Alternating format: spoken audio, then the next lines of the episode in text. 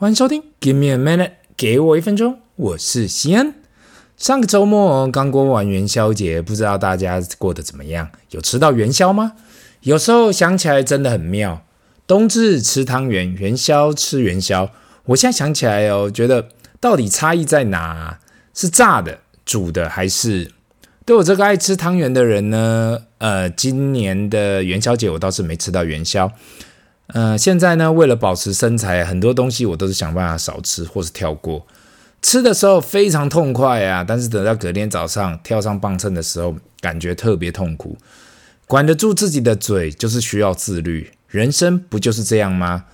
做任何事都需要自律。太多时候啊，我们吃东西时都会想到啊，不如明天再来减肥好了。今天多吃一点不会怎样啦，永远都是明天。然后，当我们想要去看书的时候，去学习的时候，然后就是因为手机刷到什么剧，就想说啊，我今天先来追剧，今天先来放松，明天再来看书，再来学习吧。那我后来发现呢，不管做任何事情，其实都是自律 （self-control）。这跟过去所谈的投资一样嘛。或许你知道，不断的投资是对的，待在市场是对的。如同过年前，很多人在讨论是否要抱股过年。那我也有特别提到哪一年我不是抱股过年。如果你的投资在十个交易日里啊都撑不住，那真的是非常短线。今天即使纪律告诉你要抱着，可是内线小恶魔总是告诉你 What if？What if 过年后跌了怎么办？当然啦，最重要的还是要对自己的选择有所信心。当你知道你做出正确的选择，或是你知道你为什么要去投资的时候，你才有办法抱得住。很多人跟我提到。他非常会选股，可是都抱不住，一点点风吹草动就出场了。很多时候一出场后就开始飙。我相信每个人都听说过这样的故事。那聊到这里呢，也要感谢很多不同类型的听众，不管是我认识的、我不认识的，都有陆续写给我有关准时收听，给我一分钟。我碰到所谓的三师：医师、会计师跟律师，也有碰到很多的工程师。台北跟新竹我就不多说了，也有台南的。那一个上次呢，我也碰到很多呃过去认识不认识在戏骨的人也在收听，另外也有很多过去金融圈的人在听。毕竟我分享的内容其实很多时候我感觉诶非常非常的浅，很多人只是来听个气氛也好，顺便来听听有什么东西可以加减学习的。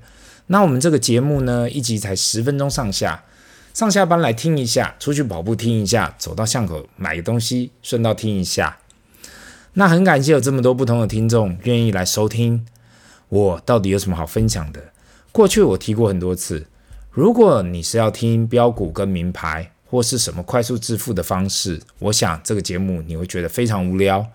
如果你是想要听听看怎样透过投资理财的方式，慢慢的累积自己的资产，我想你会对我想想要分享的产生兴趣。今天的这一集又到了每年一次的 Warren Buffett 给股东的信。那也不免来分享，到底对于股神巴菲特在过去一年整体市场的塑形，跟他长期投资伙伴 Charlie Munger 的过世，他到底有什么好说的？如果对于 Warren Buffett 给股东的信不清楚的听众，这是他每一年约二月左右会写给他公司伯克夏所有股东的一封信，说是写给股东，但是就是放在他的网站上给所有的人阅读。为什么我每一年都会分享这一封信写了什么？很多时候，我看到很多人呐、去上所谓的投资课，去花一大笔钱去找老师，或是听不同的呃上课的题材。那我只想说呢，如果你花时间把过去十年、二十年巴菲特给股东的信读一遍，你会发现你完全不用花一毛钱，你会学到很多有关投资、有关人生的东西。It is completely free，就跟这个 podcast 概念一样。不管你是个投资财商小白也好，还是一个投资老手，当你读完这些信后，你一定多多少少会有收获。那今年的这封信的重点呢，一开始就是缅怀他的长期伙伴 Charlie Munger，就是伯克夏的副董事长，呃，过世了。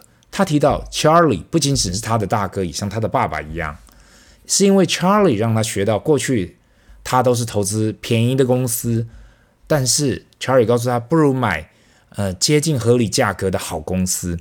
那巴菲特也提到，Charlie 就是等同伯克夏的建筑师，那他像是总包商一样，落实了 Charlie 这个建筑师的计划。那我自己是不知道巴菲特自己是怎样想的，但我相信他自己的感触应该很深。毕竟他们合伙了将近六十年，现在一个人九十九岁先走了，那巴菲特现在已经九十三岁了。到了这个年纪，大家多多少少也知道时间将近。目前他还是担任伯克夏的执行长跟董事长。那任何人都知道，时间已经不是在他自己身上了。这封信后面也会交代伯克夏未来的接班人。他提到呢，伯克夏这间公司呢，就是希望照顾好自己的股东，让他可以放心的把资金投入在这间公司。目前，呃，他自己知道这间公司已经非常非常的庞大，是美国净资产最高的企业，大约占了美国 S&P 五百所有企业总净资产的六 percent。金额为五千六百一十亿美金，在这里讲的是净资产而非市值，所以目前伯克夏在要在五年内啊再成长一倍啊，会是一件非常困难的事情。其实我觉得这就跟资金量体有所关联性。他提到，在目前呢，他自己在美国，呃，只剩下找不到，也许只剩下几间可以公司可以投资，来让他们博客下整体资产出现有感的报酬率。在美国以外，他认为找不到任何企业可以让博客下真正的去投资，因此目前博客下很难会有什么杰出的投资表现。那下一个呢？他提到有关非直接控制的投资，也这也是有关就是投资上市公司的股票。那巴菲特提到，去年他自己说了，可口可乐跟美国运通这两间公司，他已经投资那么多年，那也没有变动，可是带来惊人的回报。今年也不会有所变动，会一直持有。他说，可乐跟美国运通学到的，那就是当你找到最棒的企业，耐心会让你有所回报。那这个回报可以协助你抵掉其他不好的投资决策。大家稍微思考一下他这讲话：当你找到了最棒的企业，并耐心等它提供回报啊，那这个 return。就可以协助你抵掉其他不好的投资决策。那今年呢，他在分享，另外他会长期持有的标的物，第一个是西方石油，Occidental Petroleum，我相信很多人都有听过他的这个持有。那目前伯克夏已经持有二十七点八 percent 的持股。他相信，因为这间公司的石油跟天然气资源都在美国本土，那他未来啊，在不靠美国以外。的能源前提下，这些本土的资源都会非常重要，因此他选择长期持有。另外一个会长期持有的投资呢，就是日本的五大商社。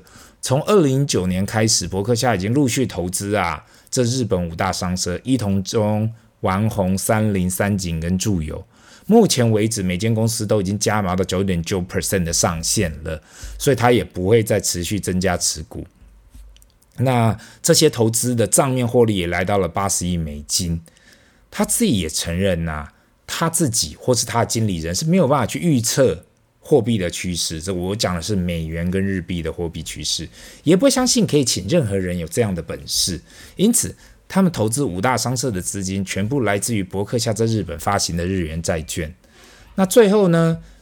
也提到有关伯克夏二零二三的 scorecard，在这里讲 scorecard 就是他们所有企业的呃的收入嘛。二零二三年呢，伯克夏的营运收入在三百七十亿，这不这里不讲的不是呃它的营收，是讲它的是它的 earning 在三百七十亿美金，跟二零二二年比起来多了七十亿美金。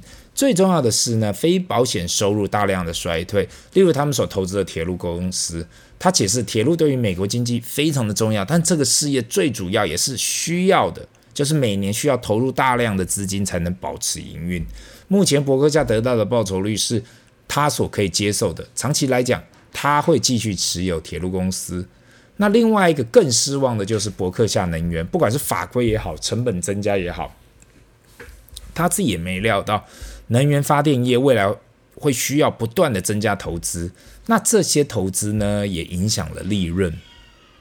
那到这一封信的最后，他提到伯克夏的接班人就是 Greg Abel，这是一位加在这呃一位加拿大人，在这个 Berkshire Hathaway 已经工作了很久。那目前管理所有非保险是保险的业务嘛，那可以看得出来，他自己也知道，目前要把所有的接班人都找好。如果发生了什么事情，那整体大方向都还可以维持一致。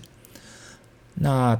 一路到了这一封信的最后一页，不免其实要打出，呃，过去每一年都会提出的，就是从一九六五年开始，就是伯克 Berkshire Hathaway 从呃 Warren Buffett 接管的开始啊。这个每一年伯克夏跟标普五百的表现差异，在去年呢，伯克夏的呃报酬率仅有十五点八 percent，跟标普五百的二十六点三，看起来是相对逊色。只是要从头看起的话，伯克夏的长期年化报酬率就是十九点八 percent，这样的数字在将近六十年还是相当的惊人。过去二十年不断的有人说啊，伯克夏跟巴菲特已经不行了，投资报酬率已经远低于市场报酬。如果你真的细心去看里面的财务，你会发现他的资金量已经大到一个阶段，说真的，已经很难去找可以高速成长的投资。那目前伯克夏手上的现金来到了一千五百亿美金左右，绝大部分这个资金呢都放在短期债券里面，加上良好的企业信用，如同日本投资，他们可以发行债券嘛，而不用到自己的本金，所以呢，未来会越来越困难去找到这样大的投资。这一点呢，我认为对未来接班人来讲会有很多挑战。那很多人呢会觉得，不管是巴菲特的投资方式，也好，就是跟自己的差异非常大。到底有什么可以学习的地方？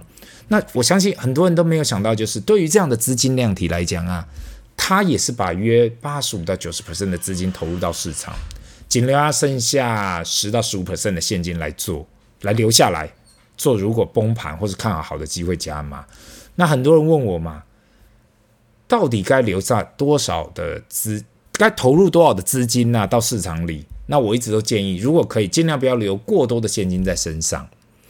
呃，毕竟现金的报酬真的相对的低，应该去找不同样的资产来去做配置。很多人说我是不是只推金融资产？其实不是哦。如果你只想要投资不动产，那也是一个很棒的分散。最主要还是在于你自己本身的喜好。我觉得这是一个非常重要的东西。你找到自己最 comfortable 的投资，然后如果你可以在这个投资里头。创造呃合理你可以接受的报酬，我觉得那才是最重要的一件事情。那今天的分享就到这里，让我们进入 Q&A 的时间。第一个，呃，第一个问题，西恩你好，上几集你提到零零九四零跟零零九三九这两档 ETF，附近很多的同事呢都告诉我说要去投资，可是我问大家为什么要投资的时候，大家也说不出个所以然。那就当然就是看到不管是元大或统一广告非常大，高股息很棒。那我想问，就是你本人会去投资吗？如果你本人不会去投资的理由又是什么？那首先呢，谢谢这位听众的问题。其实很多人都写来啊，有关这两档 ETF，我自己本身是不会去投资，毕竟高股息 ETF 我也说过嘛，不是我自己想要配置的重点。那你说过去的高股息的 ETF 我持有吗？我自己也承认有的，可是占非常小的比例。对我自己的想法就是，当一间公司配发出高股息的时候，他没有把利润留在公司，代表他没办法创造更高的公司价值，所以他才会把这些配 配发回去给股东嘛。这就跟伯克夏一样嘛，他们是完全没有配发股利的，因为巴菲特相信他身为管理阶层可以做更好的配置，对这些资金来创造更高的股东价值。那因此，对于投资高股息的投资者呢，都是要看于对股利有没有需求。如果你没有股利，的需求啊，或是高股息的需求，你还是要不断的把拿到的股利投入，才有办法创造复利的效果。很多人误判投资报酬率，往往就是没有想到要把股利再拿去再投入，才会产生所谓的复利效应。希望以上呢有回答到你的问题。那这里是 Give me a minute，给我一分钟，我们下次见，拜。